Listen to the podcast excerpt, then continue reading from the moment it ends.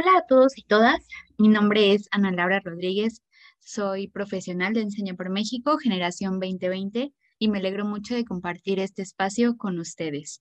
Hola Lau, hola a todos y a todas, mi nombre es Yair y yo soy profesional de Enseña por México, generación 2021. Les doy la bienvenida a este episodio de colaboración mensual con Radix Education, en donde estaremos conversando con Guadalupe Carrión Miranda y posteriormente nos vamos a referir como Miranda sobre educación con perspectiva de género. Hola Miranda, ¿cómo estás? Hola Yair, ¿qué tal? Muchas gracias, gracias por la presentación. Sí, efectivamente, pues hoy estaremos hablando sobre cómo educar con perspectiva de género. ¿Es importante integrar a la perspectiva de género en las aulas o qué pasa, no? Eh, yo soy coordinadora de Proyecto Nuevo Maestro en Radix Education y es un gusto estar con ustedes. Muchas gracias. Qué emoción tenerte en este espacio, Miranda. Y para entrarnos un poco más en el tema, me gustaría preguntarles, ¿ustedes qué piensan de involucrar a la perspectiva de género en las aulas?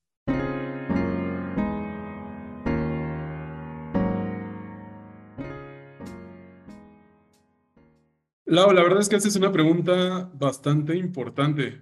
Eh, creo que sí o sí, nosotros tenemos que eh, empezar a meter como todos estos conceptos, justamente esa perspectiva de género en las aulas. Es demasiado, demasiado importante que empecemos no solamente a formar personas a nivel académico, sino también eh, formarlos como personas, como ciudadanos del siglo XXI. Eh, más allá que la escuela solamente sea vista como un espacio donde nos forman académicamente y donde sí o sí tenemos que ir, creo que también es muy importante, vuelvo a hacer eh, mención de esto, que la perspectiva de género dentro de las aulas tendría que verse implementada desde ya. ¿No? Sí tenemos diferencias como hombres y mujeres, pero esas diferencias muchas veces solo corresponden a cuestiones biológicas y eh, la perspectiva de género justo nos abriría el panorama a todos y a todas las personas que estamos pues en esta bonita sociedad. Pero bueno, eso es lo que pienso yo, es lo que yo digo. Pero nos encantaría, Miranda, que tú nos explicaras muchísimo más sobre esto de la perspectiva de género en las aulas. Coincido totalmente contigo, Yair. Claro que es una necesidad urgente que, que la perspectiva de género se involucre en los espacios educativos. Digo, como el foco importante que nos trae en este tema. Pero vayamos un paso antes. Y un paso antes es, ¿qué es esto de la perspectiva de género? ¿Por qué, está, ¿Por se está promoviendo actualmente esto de todo hay que verlo con perspectiva de género? Hay que promover la perspectiva de género en espacios educativos. Bueno, la perspectiva de género no es sino que ver a las realidades, las necesidades de una forma analítica y analizarlo a partir de qué, desde dónde están posicionados los hombres y las mujeres. Sí, Nada más eso, ponerte los lentes violetas significa que entonces yo voy a ver alguna problemática, una necesidad eh, en la escuela, en la calle, en la casa, y voy a mirar dónde están ubicados los hombres y las mujeres. Y a partir de ahí, poder analizar y ser muy crítico detrás de qué estereotipo están construidas esas realidades. Entonces es importante que nosotros aprendamos a mirar con perspectiva de género aquellas eh, pues aquellas necesidades. En otras palabras, esta, la perspectiva de género, es una categoría de análisis para mirarnos, para encontrarnos, pues que estamos en posiciones distintas, ¿no? Y entonces podemos hacernos estas preguntas de que, bueno, ¿dónde están las mujeres en los trabajos? ¿Dónde están las niñas en las escuelas? ¿Dónde están los hombres, eh, pues en las violencias? ¿Dónde están hombres y mujeres? ¿Cómo viven en el mundo? Ahí está. Muchas gracias, Miranda. Eh, justamente esta propuesta de análisis, como lo mencionas, a mí me parece valiosa porque visibiliza la realidad que vivimos de forma pues tan cotidiana en todos los espacios donde nos desenvolvemos, en la escuela, en la casa. Y mm, creo que al ponernos estos lentes, como lo mencionas, que creo que es una analogía bastante representativa, pues podemos mostrar lo que, lo que se vive y así abrir una ventana de oportunidades para tomar acción en pro de la igualdad. Me encantaría, Miranda, que nos sigas compartiendo este tema y bueno, sobre todo en, en México, ¿no? Que estamos viviendo en nuestros espacios educativos. Muchas gracias, Ana Lau. Pues mira, em, dos datos importantes que tenemos en México. Respecto a la perspectiva de género, claro. Bueno, en 1974, México, la Cámara de Diputados, eh, aprobó la reforma en el artículo 4, donde establece que hombres y mujeres somos iguales ante la ley. Antes de ese año, pues no éramos iguales, nada más aparecía la palabra varón. Entonces nos hicieron visibles en nuestra Carta Magna y ese fue un paso importante. ¿sí? Ahí. A partir de ahí ya se empieza a hablar de perspectiva de género, porque decían, ¿y dónde están las mujeres? Las mujeres ni siquiera estábamos en, un, en, una, en una ley, en un artículo, en nada. Entonces a partir del 74 ya existimos al menos en, en, papel, en documento, porque de facto, pues bueno, todavía falta mucho que hacer. Y en 1934, mucho antes, se lanzó un, primer intento de un programa que promovía la educación sexual integral, pensando desde una perspectiva de género. Evidentemente, pues eran, eran los 30 y pues no sé, se echó abajo esa propuesta de educación sexual integral. Bueno, todavía no era integral, de educación sexual que comprendía el cuidado del cuerpo. Entonces, imagínense, o sea, todavía para ese entonces eh, se empezaba a hablar de perspectiva y no, se echó para abajo esa reforma en ese entonces. Y ahorita, poco a poco, ante esta visibilización de las mujeres, no solamente en la escuela, no solamente en la vida, eh, se está involucrando, pues, algunos eh, lineamientos, ¿no? Que promueven los derechos de las mujeres. Y lo podemos ver en los libros también. Poco a poco estamos viendo cada vez más historiadoras, más ilustradoras, más abogadas, como referentes teóricos, epistemológicos en los libros de texto que tenemos en, la escuela. Entonces, digo, creo que han sido grandes los avances en involucrar a mujeres y hombres, eh, mujeres y hombres diversos en la historia de la educación y que lo veamos en esta realidad que pensemos en los 90 o en los 70, ¿no? Sí ha sido grande el avance, no es suficiente, pero este, pues por eso estamos, por eso estamos aquí, haciendo este tipo de materiales que están visibilizando que es importante hablar de perspectiva de género, hablar de género. O sea, el, a partir de que se empezó a distinguir que el sexo biológico implicaba una desigualdad, ¿sí? Nosotros como mujeres, ¿no? Decimos, oigan, pero ¿dónde estamos las mujeres en la historia? ¿Dónde están las mujeres en la política? ¿Dónde están las mujeres en las calles? a partir de eso, a partir de mirar esas realidades, a partir de mirar con perspectiva de género, es como se están construyendo nuevas oportunidades, nuevas opciones, nuevas necesidades para crear una educación y un mundo más igualitario. Siguiendo esa misma línea, ahora sí vamos a una de las secciones más eh, padres que tenemos aquí en nuestro programa, que es desbloqueando mitos. Excelente. Siguiendo con este tema, nos vamos a adentrar ya a nuestra dinámica. Yo voy a mencionar algunos enunciados. Jair nos contará desde su perspectiva si considera que es mito o realidad. Y Miranda nos dará su veredicto final sobre si estamos en lo correcto o no. ¿Listísimos? Listos. Listos. Número uno. Educar con perspectiva de género crea un caos en las aulas. ¿Qué piensas, Jair? Ana sí, o sea, seguro de primera te voy a contestar que sí va a causar por ahí un caos, pero ese caos va a ser porque vamos a atacar como esquemas mentales ya preestablecidos, ¿no? Ya en el sistema educativo y cómo hemos sido eh, educados y formados por la escuela. Sin embargo, eh, este caos que yo menciono seguramente va a tener muchísimas implicaciones y consecuencias positivas, ¿no? Porque vamos a retar esos mitos, digo, perdón, vamos a retar esos esquemas mentales y esos esquemas mentales los vamos a ir formando, los vamos a ir deformando para dar a nuestros ciudadanos del siglo XXI, ¿no? Y sobre todo justo esto, no eh, ver diferencias donde no las hay. Pero bueno, eso es lo que yo pienso. Sería bastante importante que Miranda aquí nos dijera si estoy en lo correcto o no estoy en lo correcto. Miranda. Gracias, Jair. Desmontando este mito desde la postura de los docentes, de los padres, madres de familia y tomando como referencia las revoluciones que se han hecho antes de involucrar perspectiva de género en, los, en, los, este, en las escuelas, yo diría que no, no se va a hacer un caos en torno a que este, pues les vamos a enseñar o se les van a enseñar cosas que atenten contra su dignidad humana a los estudiantes no habrá caos en ese sentido. Una educación con perspectiva de género puede ayudar a la escuela a prevenir las principales problemáticas que en ellas hay, ¿no? Pueden disminuir la desigualdad en el proceso de construcción de la personalidad de las niñas y de los niños. Los índices de todas las violencias van a bajar. Si educamos con perspectiva de género, bajan los índices de violencia. Los saberes que se transmiten en la escuela dejarían de ser androcéntricos, es decir, aparecerían aquellas mujeres invisibles en la historia. Recordemos también, como ya bien lo decía Marina Subirats, y una frase muy famosa de ella es, lo que no se nombra no existe. Y si no las nombramos a esas mujeres, no existieron en la historia y esas mujeres sí existieron. Disminuirían también los embarazos adolescentes y existiría una postura esperanzadora de que ya no tengamos más feminicidios en nuestro país.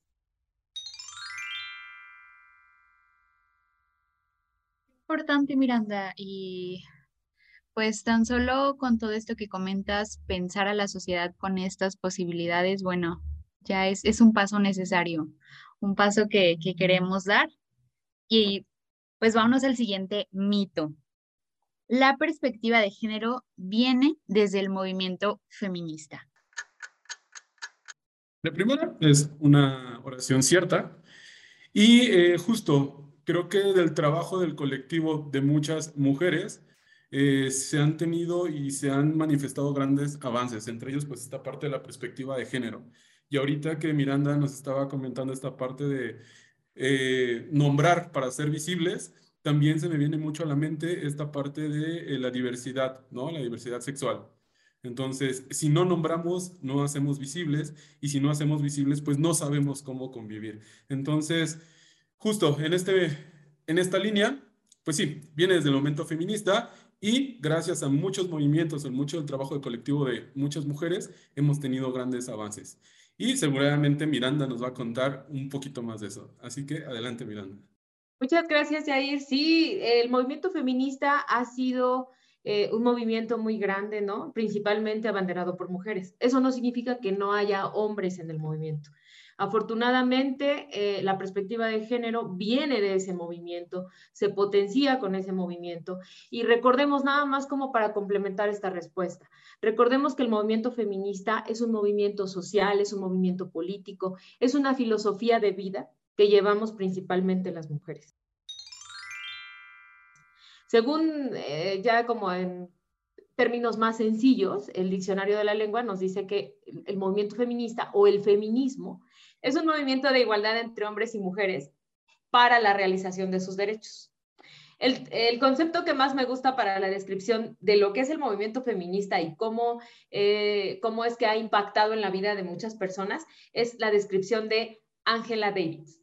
Y ella nos dice que el movimiento feminista es un movimiento idealista que sostiene que las mujeres somos personas. Qué poderoso, ¿no? O sea, ¿cómo pensar? Las mujeres nunca nos vimos como personas porque no había derechos. Y a partir de estos grandes avances y de empezar a mirar desde la perspectiva de género, se fueron ganando derechos. A las mujeres no se les dieron los derechos, se los fueron ganando, ¿no?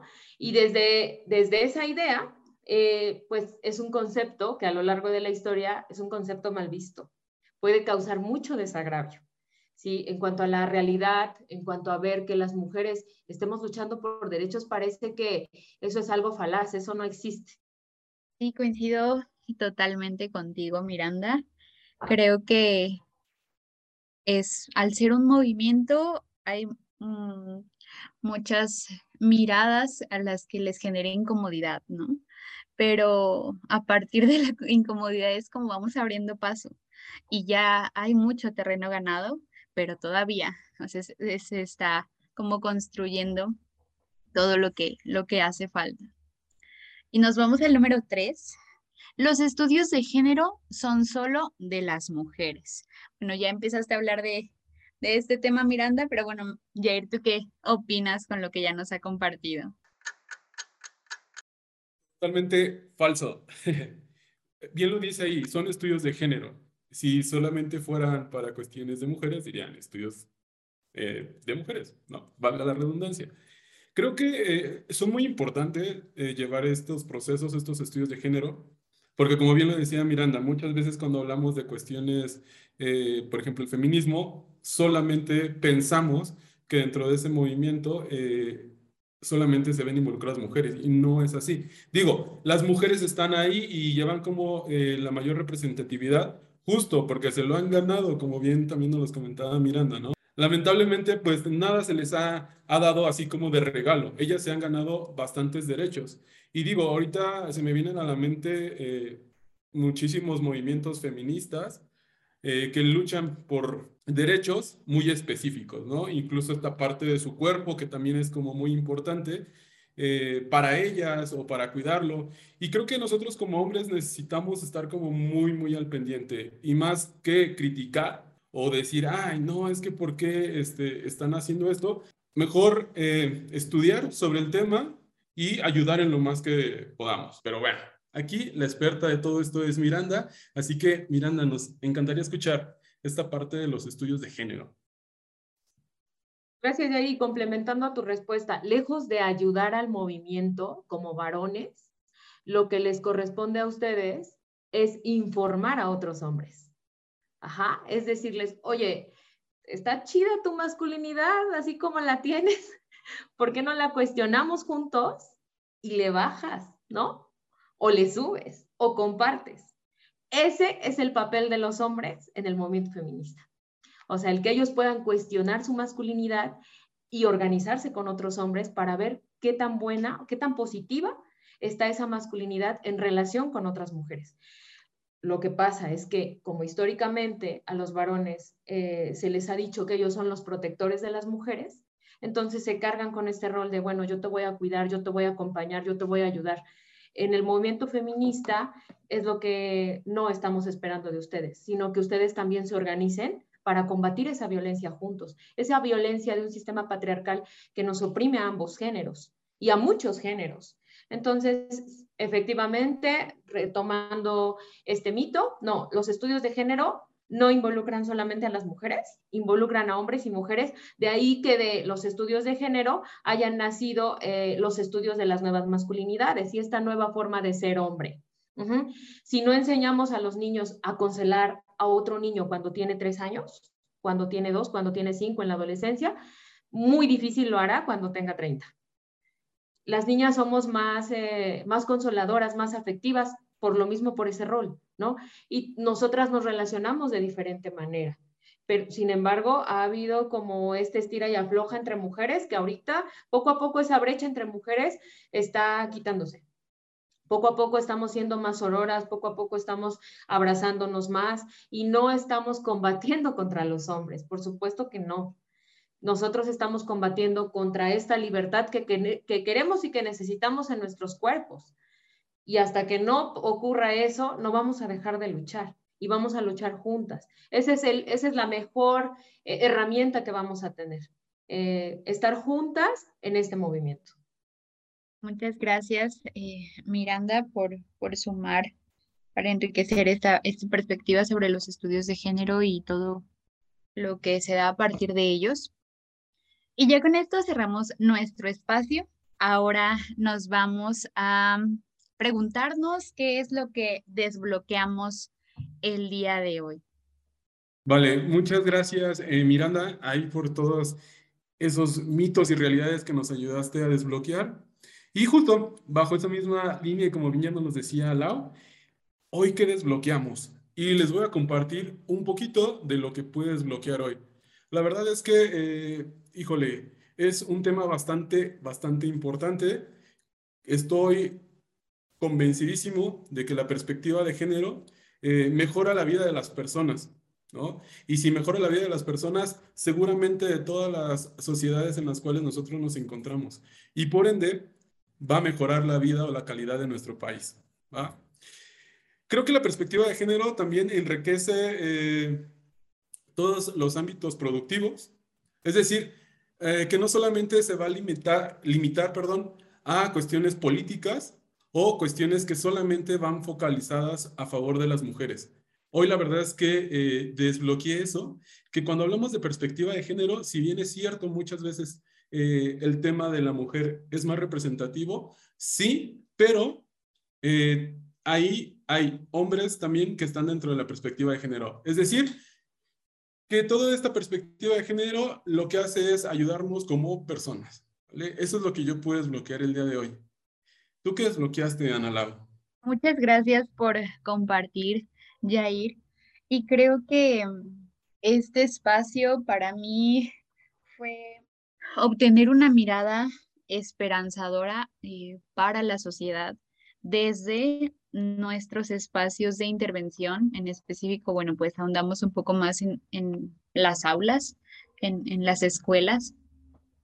Creo que a partir de lo que reflexionamos, tenemos esta responsabilidad de cuestionarnos, de invitar, eh, de poder co-construir entre mujeres y entre hombres y mujeres para que a partir de, esta realidad que ya vivimos podamos construir una donde seamos iguales, compartiendo también nuestra individualidad, pero, pero en contextos donde ninguno esté abajo, donde las mujeres no estemos en una posición de desventaja. Entonces, muchísimas gracias por, por toda esta reflexión y considero que fue muy, muy enriquecedor. ¿Y tú, Miranda, qué desbloqueaste hoy?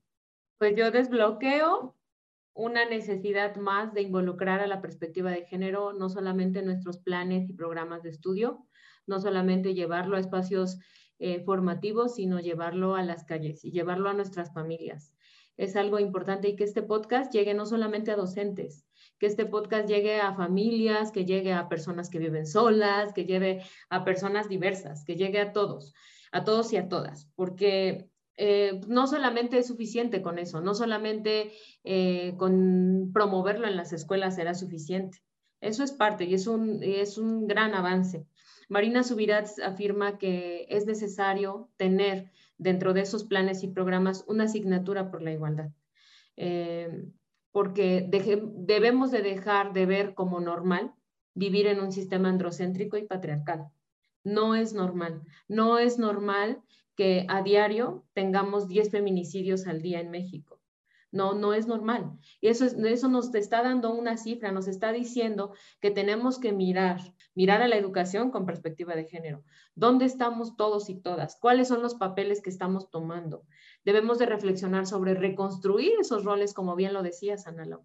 El problema no solamente van a ser los conocimientos que tengamos en la escuela, eh, en términos de lo que ya está. O sea, no solamente hay que aprender lo que dicen los libros, hay otros mensajes de los que no somos conscientes, los estereotipos. Tenemos que modificar nuestros mensajes que educan en diferencia. Eso es lo que tenemos que hacer. Nelson Mandela nos decía que la educación es la mejor arma para cambiar el mundo. Yo cambiaría la palabra arma por amar.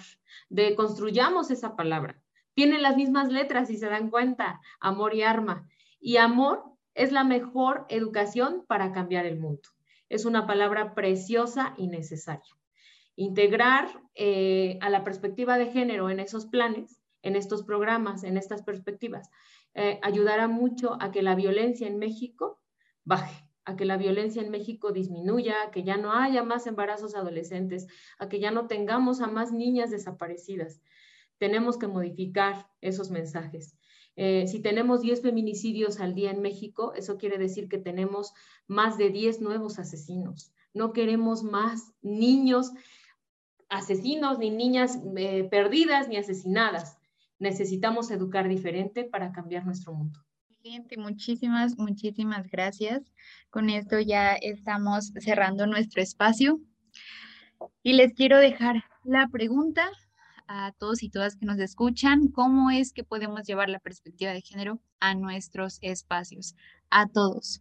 ¿Cómo es que lo vamos a hacer a partir de hoy en adelante y, siempre constante? ¿Quieres compartir algo, Jair, para, para ir terminando?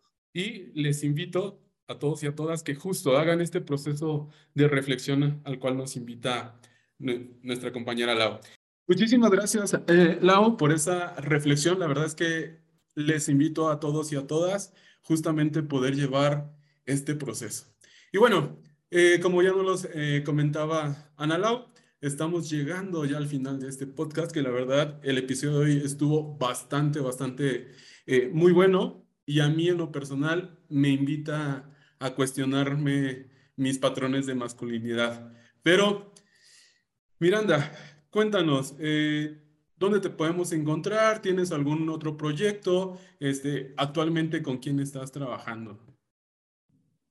Gracias, Yair. Pues bueno, a todos los que nos están escuchando, los invitamos a que nos sigan, por favor, en nuestras redes como Proyecto Nuevo Maestro y Radix Education. Eh, ahí estamos compartiendo mucho material, no solamente para docentes, sino para estudiantes, temas que convocan a educación. Entonces, ahí, ahí nos van a poder encontrar. Y mucho gusto de haber compartido este espacio con ustedes, a Coeducar en Igualdad. Muchísimas gracias. Nos escuchamos en el próximo capítulo todos y a todas las que hacen la comunidad del poder de las emociones. Muchísimas gracias por estar acá. Nos escuchamos en el próximo episodio.